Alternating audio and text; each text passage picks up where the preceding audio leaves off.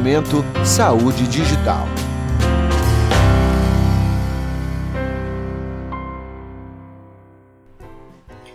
Olá, meu nome é Lohane Almeida e está começando mais um Momento Saúde Digital, o podcast da MedCloud sobre Digital Health.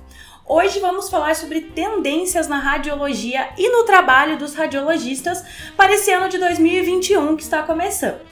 Para isso, a gente convidou o médico radiologista Dr. Dover Frota. Doutor, seja muito bem-vindo ao nosso podcast. Obrigado, Lohane. Agradeço demais o convite. É, é um prazer e espero tentar aí, é, conjecturar com você para a gente traçar algumas tendências sobre o trabalho do radiologista e sobre como vai caminhar o mundo da radiologia nos próximos anos, né? Maravilha. Isso mesmo. Eu acho que a gente pode já começar falando sobre as tendências de trabalho. E esse ano, atualmente, né, quando a gente fala em tendências de trabalho, logo a gente já pensa em trabalho remoto, em home office. Doutor, e ao seu ver, quais são os prós e os contras do trabalho presencial dos radiologistas e os prós e os contras também do trabalho remoto? Bom, Lohane, é, o radiologista ele tem essa vantagem né, de, de trabalhar com a tecnologia e a tecnologia hoje impõe é, facilidades, né? impõe inclusive obrigações é, que moldam a nossa, o, nosso, o nosso dia a dia. Né? É, hoje, os contras do trabalho presencial são os mesmos de todos os trabalhos. Né?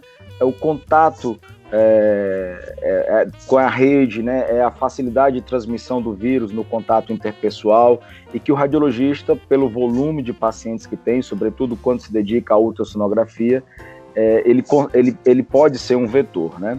Mas isso para mim, pessoalmente, é um pró. Por quê? Porque eu gosto desse contato, né? Eu acho que o radiologista não pode perder essa vertente do contato com o paciente, do contato com o médico assistente, né? Então, talvez a gente vá ter que adaptar é, como que a gente vai encontrar o melhor dos dois mundos, né? Como que a gente vai encontrar o, o mundo, o melhor do mundo da tecnologia, no sentido de manter-se seguros, mas ao mesmo tempo poder dar assistência aos médicos, eh, aos médicos é, solicitantes e aos pacientes, né?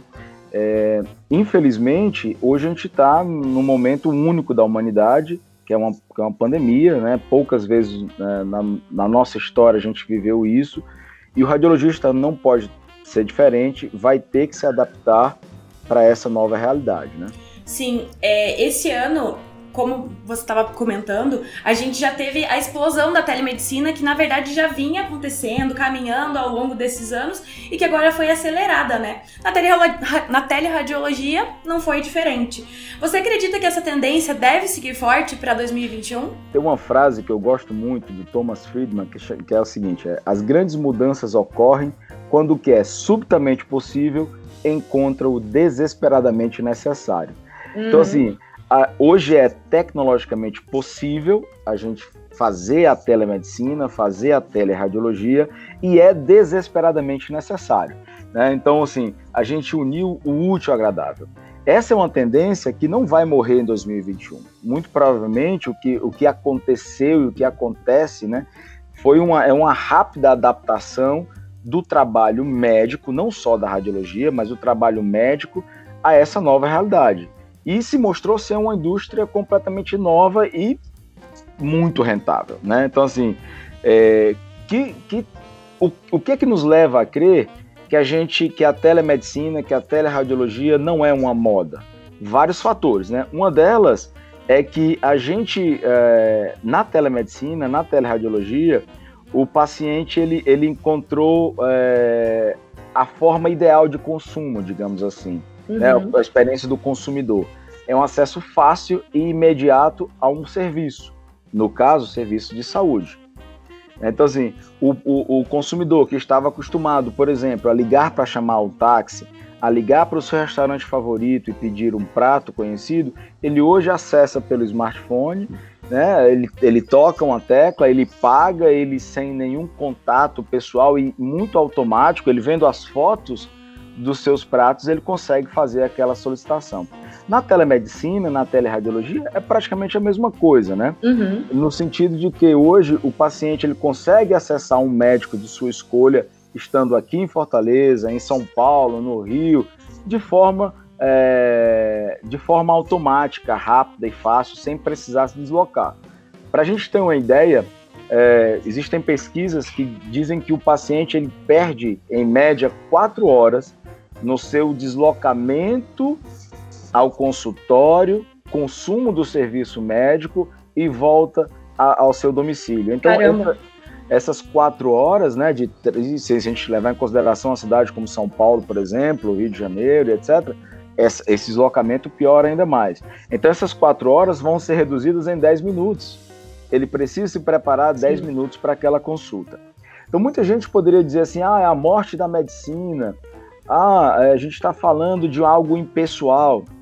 Obviamente, é, a gente não vai substituir o trabalho presencial do médico. Nada vai substituir as mãos do médico, do profissional de saúde de um modo geral. Nada vai substituir o cheiro, o cheiro de uma infecção. O médico ele precisa disso. Uhum. Mas a plataforma virtual, esse serviço, ele vai dar a oportunidade do médico ajudar mais de forma mais, é, como eu posso dizer, de uma forma mais intensa, mais é, dirigida, né? E obviamente identificar sinais de alerta e dizer, olha, você, eu não consigo te atender de forma online, você por favor tem que procurar um serviço de emergência, tem que procurar um colega, né? Uhum. É, as coisas boas, é, basicamente são essas, né? A facilidade, é, a, a, a multiplicação do trabalho médico. As coisas ruins, é a tendência da substituição de um especialista presencial para um especialista é, à distância. O que pode ser visto de muitas formas como um prós. Por exemplo, uh, você tem hoje grandes serviços hospitalares do Brasil que são monitorados remotamente. Né? Então você tem o Einstein, que tem aí um serviço de, de, de consultoria e administração e UTIs, que administra UTIs do, do, interior do Pará, do interior do Amazonas, com os médicos locados em São Paulo, monitorando em forma real, né, em tempo real, os pacientes que estão lá no Pará e, no, e, e, e assim vai, em lugares mais remotos, né? Uhum. É, isso traz coisas boas. Você tem um super especialista para tirar a dúvida do médico que está lá na ponta, né, digamos assim, no, no front, no combate, isso é, isso é extremamente positivo. É, então, assim, eu vejo como coisas, eu vejo de uma forma essa onda como uma onda boa, uma onda que, se a gente souber utilizar, a gente vai trazer para a população, para a saúde de um modo geral, é, pontos extremamente positivos. Maravilha. E a gente também gostaria de saber da, da sua experiência, é, da sua experiência pessoal desse ano que passou. Com a chegada da pandemia, da Covid-19, como isso impactou no seu trabalho? Bem interessante, obrigado por perguntar, assim, demonstra uma, uma humanidade em tudo isso. Bom, muita gente acha que o radiologista, ele tá aí no, no backstage, ele não aparece, e de uma forma geral esse é o perfil do radiologista, né? É, no meu trabalho especificamente, o susto me fez é, afastar-me do meu trabalho por um mês, né? Mas é, a necessidade do ambiente de, de, de ter-me lá, né, e etc, dos pacientes, me fez voltar.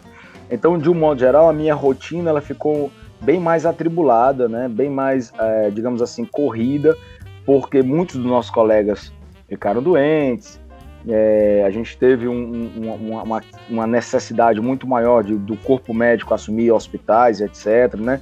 Hospitais Sim. que estavam desativados foram alocados pelo poder público para assumirem aí, para se transformarem nesses hospitais de campanha.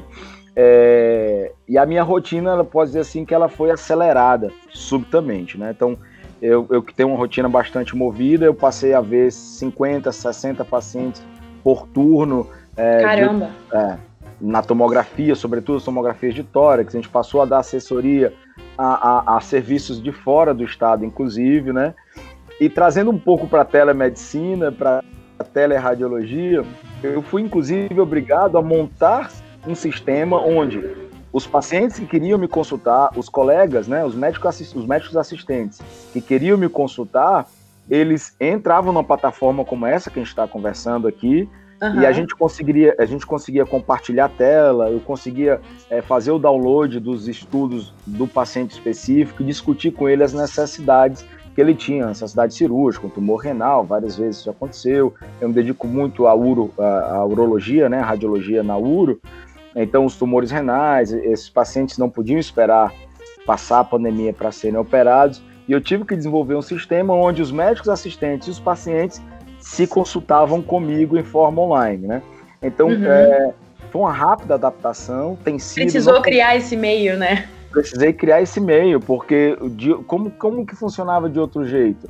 O colega saía do seu consultório, me buscava no hospital ou na minha clínica, e aí ia consultar e levava o CD e etc. Né? Isso era perda de tempo para ele, perda de tempo para o paciente, e hoje o que a gente faz é, a gente marca uma consulta online, eu com o paciente, o médico assistente, muitas vezes os três juntos, a gente faz uma comitiva e discute o caso é, ao vivo, né, para o paciente entender como é que vai ser a cirurgia, né, porque as imagens, elas têm esse, digamos, eles, ela tem esse, esse, esse, glamour, esse glamour e essa, e essa, essa é uma ferramenta muito útil para o médico assistente, né, quando o paciente vê o nódulo no rim, o nódulo na próstata, ele começa a entender um pouco da anatomia, do que vai ser feito na cirurgia, parece que os medos vão se desfazendo e ele fica muito melhor informado, né? Então a gente teve que criar aí essa, essa nova plataforma, essa nova sistemática de consulta radiológica que antes não existia. Né? Uhum. A, a, consulta era basicamente feita com o médico assistente. Então hoje eu consigo fazer essa triangulação. Como você já, já vinha mencionando, para o trabalho do teleradiologista, a ferramenta é, é essencial, né? Uma ferramenta em nuvem possibilita o trabalho, é, tanto no armazenamento das imagens, tanto quanto o gerenciamento, e é fundamental para garantir a segurança nesse modelo. Como é que os profissionais da área veem a utilização dessas ferramentas em nuvem? É, a, gente, a gente hoje está muito confortável com elas. A gente tinha aí há seis anos, eu voltei para o Brasil em 2010 naquele momento a gente tinha uma certa dificuldade pela velocidade de internet, etc. Uhum. Né? Hoje a gente tem muita confiança no sistema, na integração do sistema RIS e PAX, né? Então, para quem não conhece, o RIS é um sistema de informação voltado para a radiologia e o PAX é uma forma de transporte de imagens que na radiologia tem uma identidade própria, né? Que é o DICOM, Uhum, então, perfeito. O, o Daikon ele, ele utiliza uma forma de compactação, de transporte, que transporta não só as imagens, mas também informações vitais daquela imagem, para garantir que aquela imagem é do Francisco e não do José, né? Então, Sim. Hoje a gente faz isso de uma forma muito segura, com os worklists, com ferramentas de, de, de identificação do paciente. É, então, o radiologista, de um modo geral, está muito cômodo com essa tecnologia. Os colegas, de um modo geral, é que ainda é, tem uma certa resistência. A gente tinha, de um modo geral, o costume de levar para o centro cirúrgico as, as imagens impressas naquelas placas de prata, né? Naquela, no velho filme de radiologia. Sim, sim. Né? Uh, e os colegas tinham, inclusive, negatoscópios nos seus consultórios. Hoje isso tem uma tendência de caída, né? É, por quê? Porque hoje o colega ele acessa desde o seu consultório via computador, via qualquer sistema de, de, de, de, uh, de, de web, né? qualquer sistema web, ele acessa pela, pela, pela nuvem as imagens do paciente, os laudos, consegue comparar imagens, o que é muito mais moderno. Né? É, eu, eu tenho, Lohane, é, uma visão seguinte. É, talvez o próximo, a gente conseguiu unir RIS e PAX de forma no cloud, né? Eu uhum. acho que o próximo passo é unir também o prontuário eletrônico do paciente. Hoje, a Sim. gente tem tecnologia para isso, né? O chamado blockchain, que é um, um, um, sistema muito seguro de armazenamento de informações, né? De, que, que é que, o, onde o, usuário, no caso o paciente, ele tem a, a possibilidade de dizer com quem vai é, é, como eu posso dizer, é, com quem vai é, dividir aqueles dados que são deles em termos de saúde, né? Sim, aham. São extremamente é, úteis. Então, é, eu imagino que daqui a muito pouco tempo a gente vai ter uma ferramenta onde o usuário ele vai ter posse das suas informações de saúde, entendeu?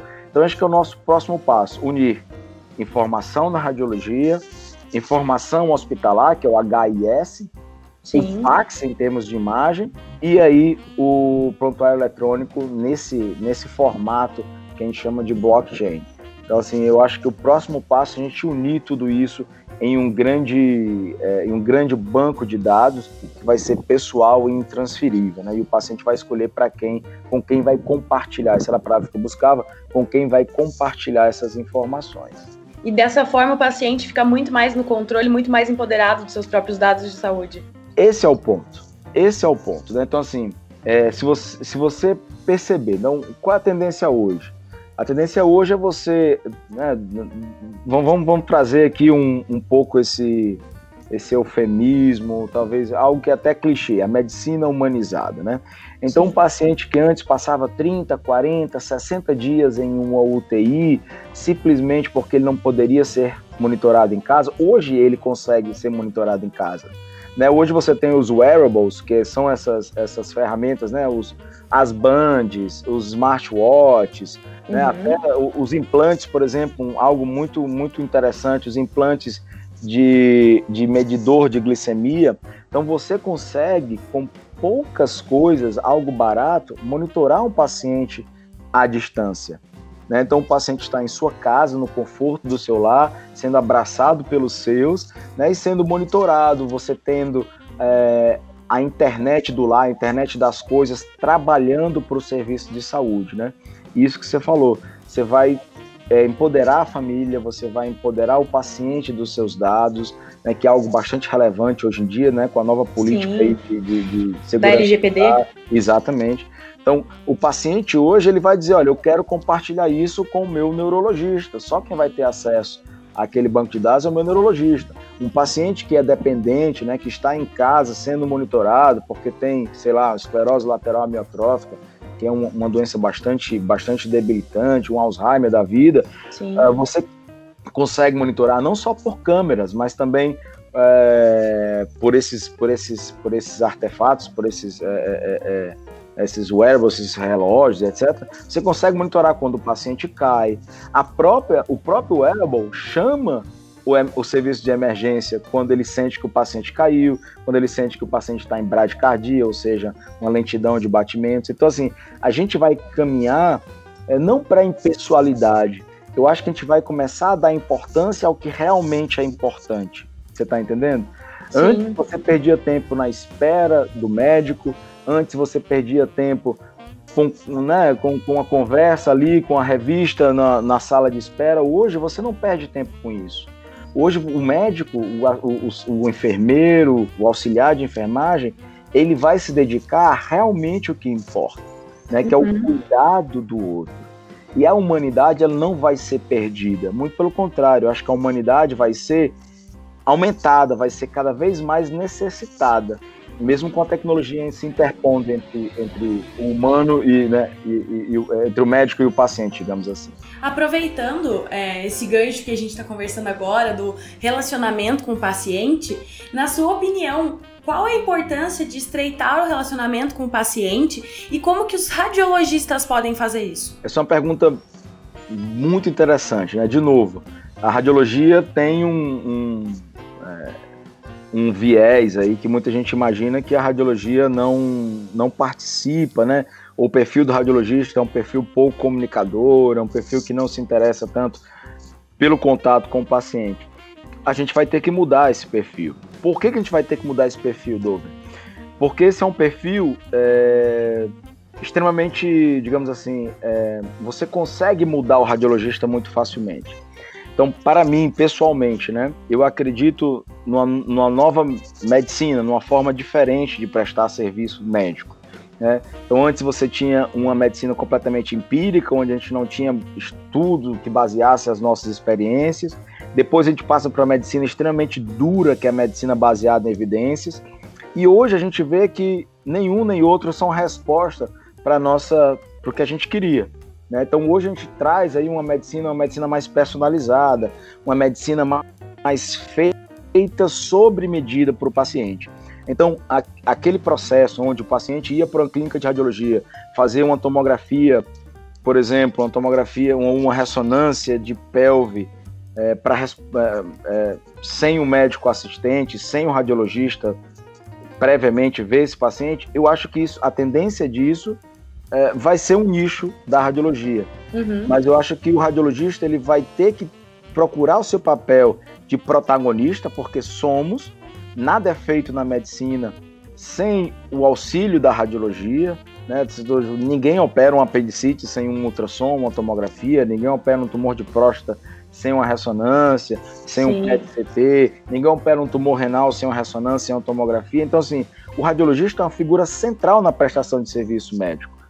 E a gente vai ter que buscar esse protagonismo. Como que a gente vai buscar isso? A gente vai procurar se comunicar melhor com o médico assistente, a gente vai procurar se comunicar melhor com o paciente, entender os anseios, entender qual é a resposta que eles querem daquele estudo radiológico, né?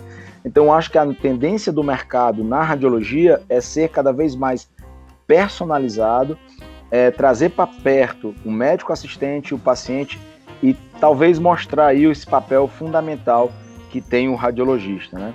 E, e parar de, de, de, de, brigar, né? Hoje a radiologia ela briga por preço, etc. A gente não é commodity. O trabalho médico, o trabalho do radiologista não é uma commodity. É extremamente uhum. importante e quanto melhor, mais resolutivo e mais barato para o sistema de saúde é. Então acho que a gente vai procurar aí melhorar essa comunicação, procurar o nosso, o nosso protagonismo que foi perdido há muito tempo.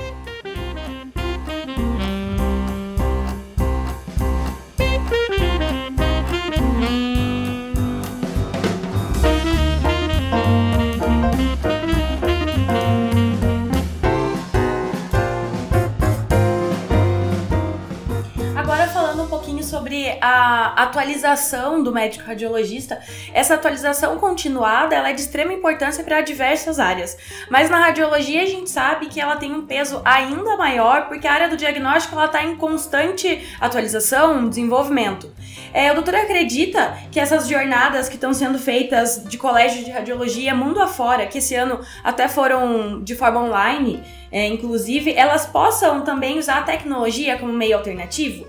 Como que a classe do radiologista enxerga essa especialização continuada na pandemia? Isso que você falou é verdade, né? A gente, não só a radiologia, mas de um modo geral a medicina, ela, ela produz dados, produz ciência eu acho que nunca foi tão produzida. A gente, vamos tomar o exemplo da vacina. A gente nunca produziu uma vacina, a gente nunca produziu uma vacina tão rápido como a gente fez agora, né? Sim. A gente nunca coletou tantos dados sobre uma doença tão rápido como a gente coletou, coletou nesse último ano. Eu acho que o SARS-CoV-2 é o vírus mais conhecido do mundo, mais estudado em todos os tempos, né? Sim, então, sim. Assim, a fabricação de, de, de, dados, de ciência, ela é constante. Para isso, a gente vai ter que realmente é, buscar, seja online ou presencial, essa, essa formação continuada. O, o online nos dá, hoje, né, grandes possibilidades. Eu hoje, por exemplo, eu, eu tenho um instituto de ensino é, onde eu acesso alunos de São Paulo, do Rio Grande do Sul, do Rio de Janeiro. Eles me procuram para ver casos. Eu, eu, eu, eu, sabe? Então assim, de um modo geral, a gente vai fazer esse, esse, esse modelo híbrido na educação médica, como é a tendência na educação formal, na educação de crianças, jovens e adultos. Né? A gente Sim. vai buscar esse modelo híbrido. Obviamente, a gente sente falta do contato humano. Né? Uh, socializar faz parte da nossa natureza. A gente nunca vai abandonar essa natureza de socialização. É isso que nos faz sermos o que somos. Né? Então, acho que a gente vai conseguir aí tomar proveito dos dois, dos dois modelos, sabe? O uhum. modelo online, o modelo de formação mais rápida, mais objetiva, onde eu vou buscar informação precisa naquela palestra de 15 minutos e vou buscar o contato social em determinado momento. Então, acho que esse, esse modelo híbrido é o que vai, é o, é o futuro realmente, não só na educação médica, mas também na educação formal, na educação de jovens e adultos, é, ou graduação e etc. E agora para 2021, a gente também espera a chegada da tecnologia do 5G, que está muito comentada, né? Ah, inclusive aqui no Momento Digital a gente fez um episódio que a gente conversou sobre essa tecnologia e como ela deve impactar e revolucionar a área da saúde. Doutor, como os radiologistas veem a chegada do 5G e como ela deve impactar a área da radiologia? Olha, acho que o 5G ele vem facilitar muito a nossa vida, né? Então, A gente espera, por exemplo, a cirurgia robótica, ao contrário do que muita gente pensa, não é um robô que opera, né? É um indivíduo que acessa uhum. ferramentas do robô, como realidade aumentada ou realidade virtual, tanto para o treinamento, já que a gente falou há pouco, né? Como para a execução do serviço. Então, a possibilidade de um médico, como meu amigo André Abreu de Los Angeles, operar um paciente via robô aqui em Fortaleza, isso é uma possibilidade única. Né? Não só para cirurgias triviais, mas sobretudo para cirurgias é, mais específicas. E se você abre isso aí para a formação do médico, você imagina hoje, para eu aprender a fazer o que eu faço, por exemplo, a biópsia por fusão, eu tive que ir para Los Angeles. Eu saí de Fortaleza, fui para Los Angeles, passo três meses lá me dedicando. Uhum. Hoje, o, o, o, médico que me ensinou, o André, ele poderia estar na, no, no, seu consultório e eu, por ferramentas de realidade aumentada, ver, o, simular é, é, a, a, biópsia por fusão, né? Então, assim, isso nos dá uma possibilidade enorme. Na radiologia, especificamente, existe uma tendência que eu acho que não, não morre mais, uma tendência que está sendo é, implantada por alguns fabricantes, acho que Siemens já faz isso muito bem, que é o controle remoto das, uh, das tomografias e ressonâncias, né? Uhum. Então existe uma dificuldade hoje de conexão que limita um pouco esse serviço, mas eu acho que com a chegada do 5G a gente vai estar em, um, em, um, em uma central de, monitorizar, de monitorização, né? Onde eu vou faz, fazer a tomografia de um paciente no, no, maior rincão do Brasil, num lugar super afastado, onde não teria um radiologista, onde eu não teria um tecnólogo em radiologia, e eu vou poder fazer isso à distância. Então a gente vê como uma expansão do mercado radiológico aí bastante forte com a chegada do 5G, no treinamento e na execução do serviço.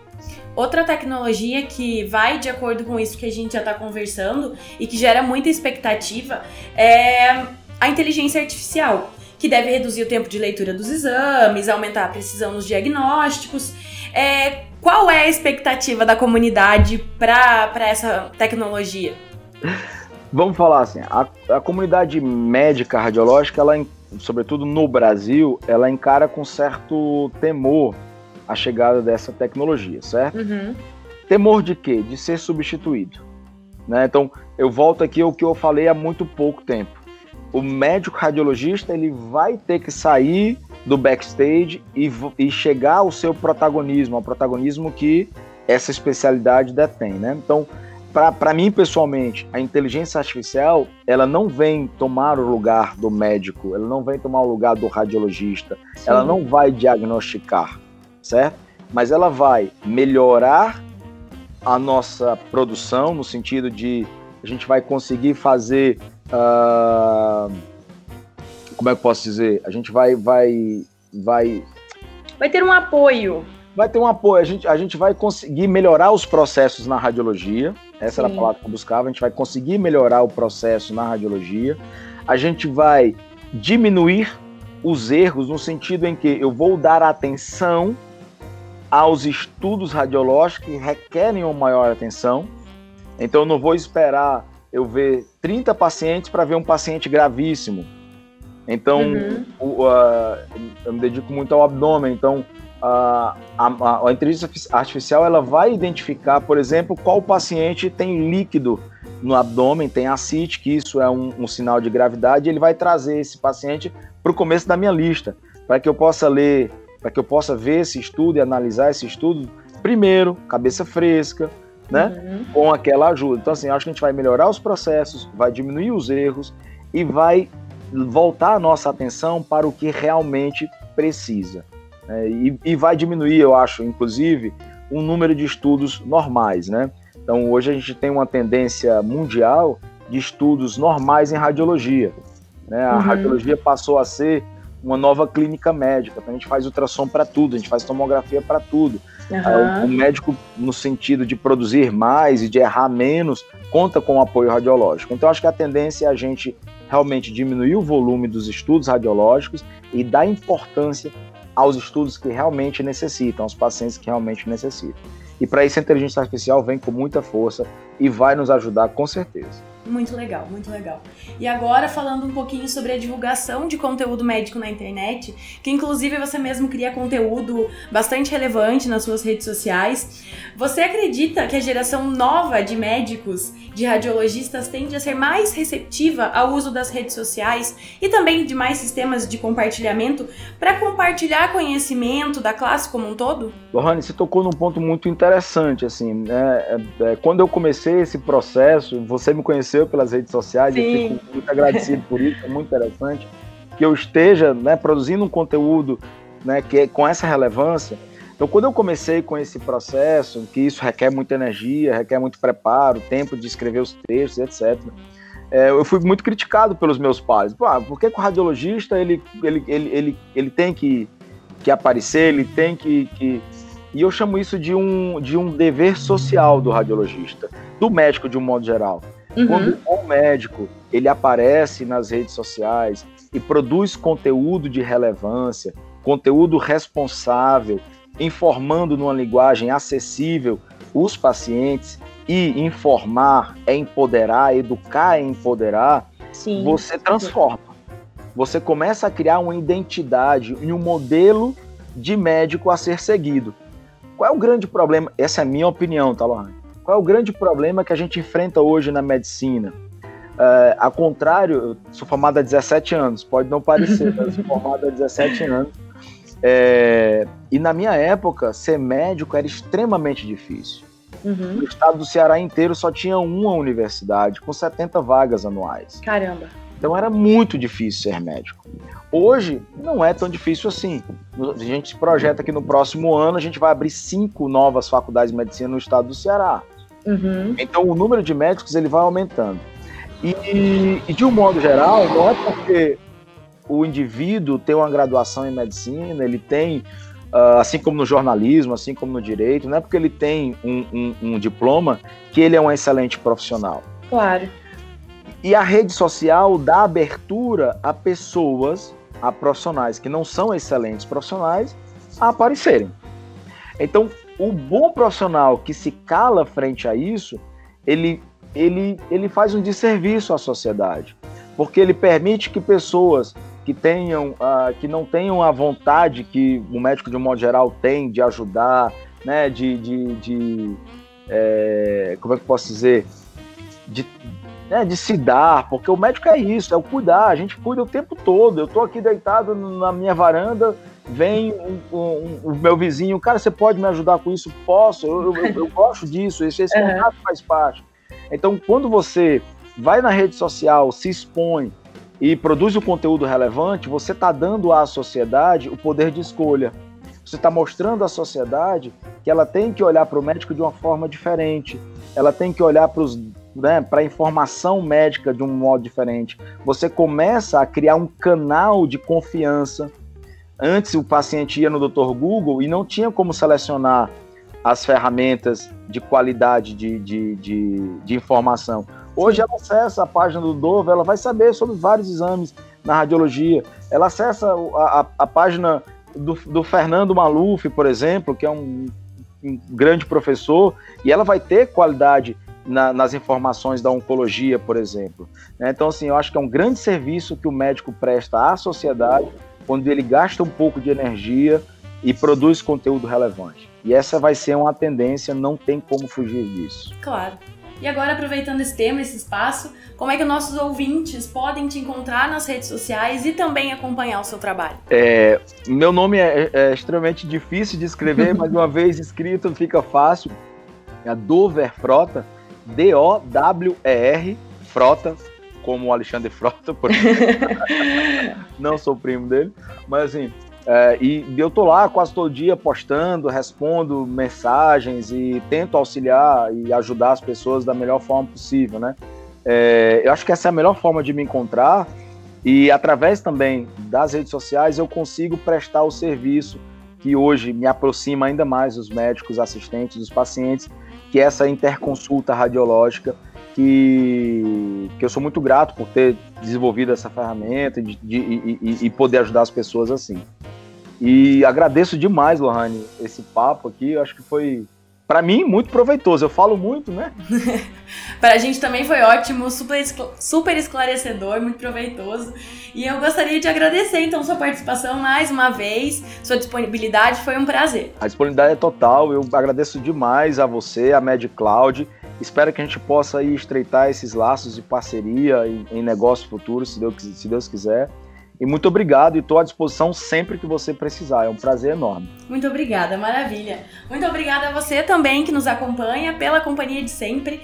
Quem ainda não é inscrito no nosso canal aqui no Spotify, siga o Momento Saúde Digital, que nesse ano de 2021 tem ainda mais convidados e ainda mais temas sobre Digital Health e você não vai perder. Até a próxima! Momento Saúde Digital.